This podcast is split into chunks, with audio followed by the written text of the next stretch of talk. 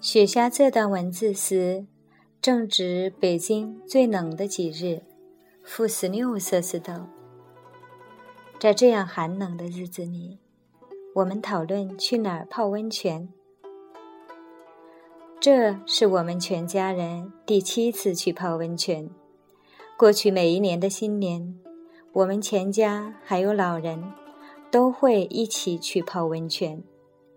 第一次去的时候，儿子才半岁，胖嘟嘟的，对啥都好奇。第二年，儿子对住宾馆有了深刻的印象，总是张罗着要住宾馆。甚至家里有间卧室是两张床，也被他当成了宾馆。第三年，小姨一家与我们同去，两个孩子在一起玩得不亦乐乎。第四年，我们开始带上投影仪播放电影。慢慢的，这项活动。成了我们新年家庭活动的组成部分，成了一个固定的家庭仪式。试想一下，我们把这样的事情坚持到孩子长大，假定他们十八岁离开父母身边，我们共有十八次在一起泡着温泉迎接新年的机会，即使。将来新年时，大家不在彼此身边，也总会想起这样一个温暖的时刻吧。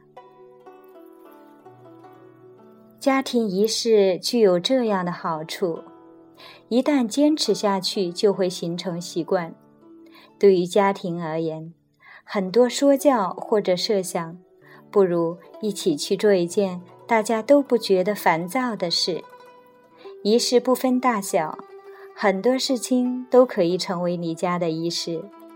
有的家庭吃饭一定要等全家人都上座才开始；有的家庭把睡前读故事作为固定节目；有的暑假一起去某个地方旅游；有的是妇女每年在小区的一棵树下照一张合影。慢慢的。这些仪式会深刻的印刻到孩子和我们的生命之中，成为孩子们成长中的一部分，成为我们生命中的一部分。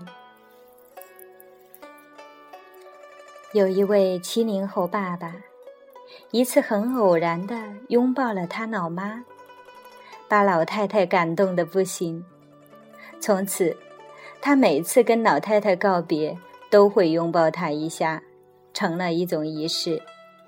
我想，有了这样爱的小仪式，老人家的心里会更加温暖，身体会更加健康。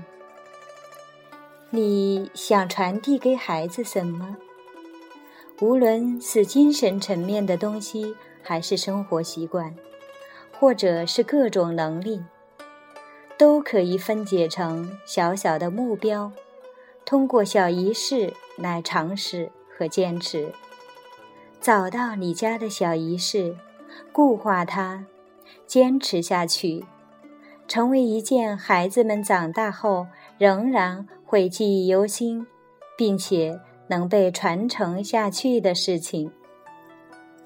摘自陪孩子走过学前六年。北京大学出版社。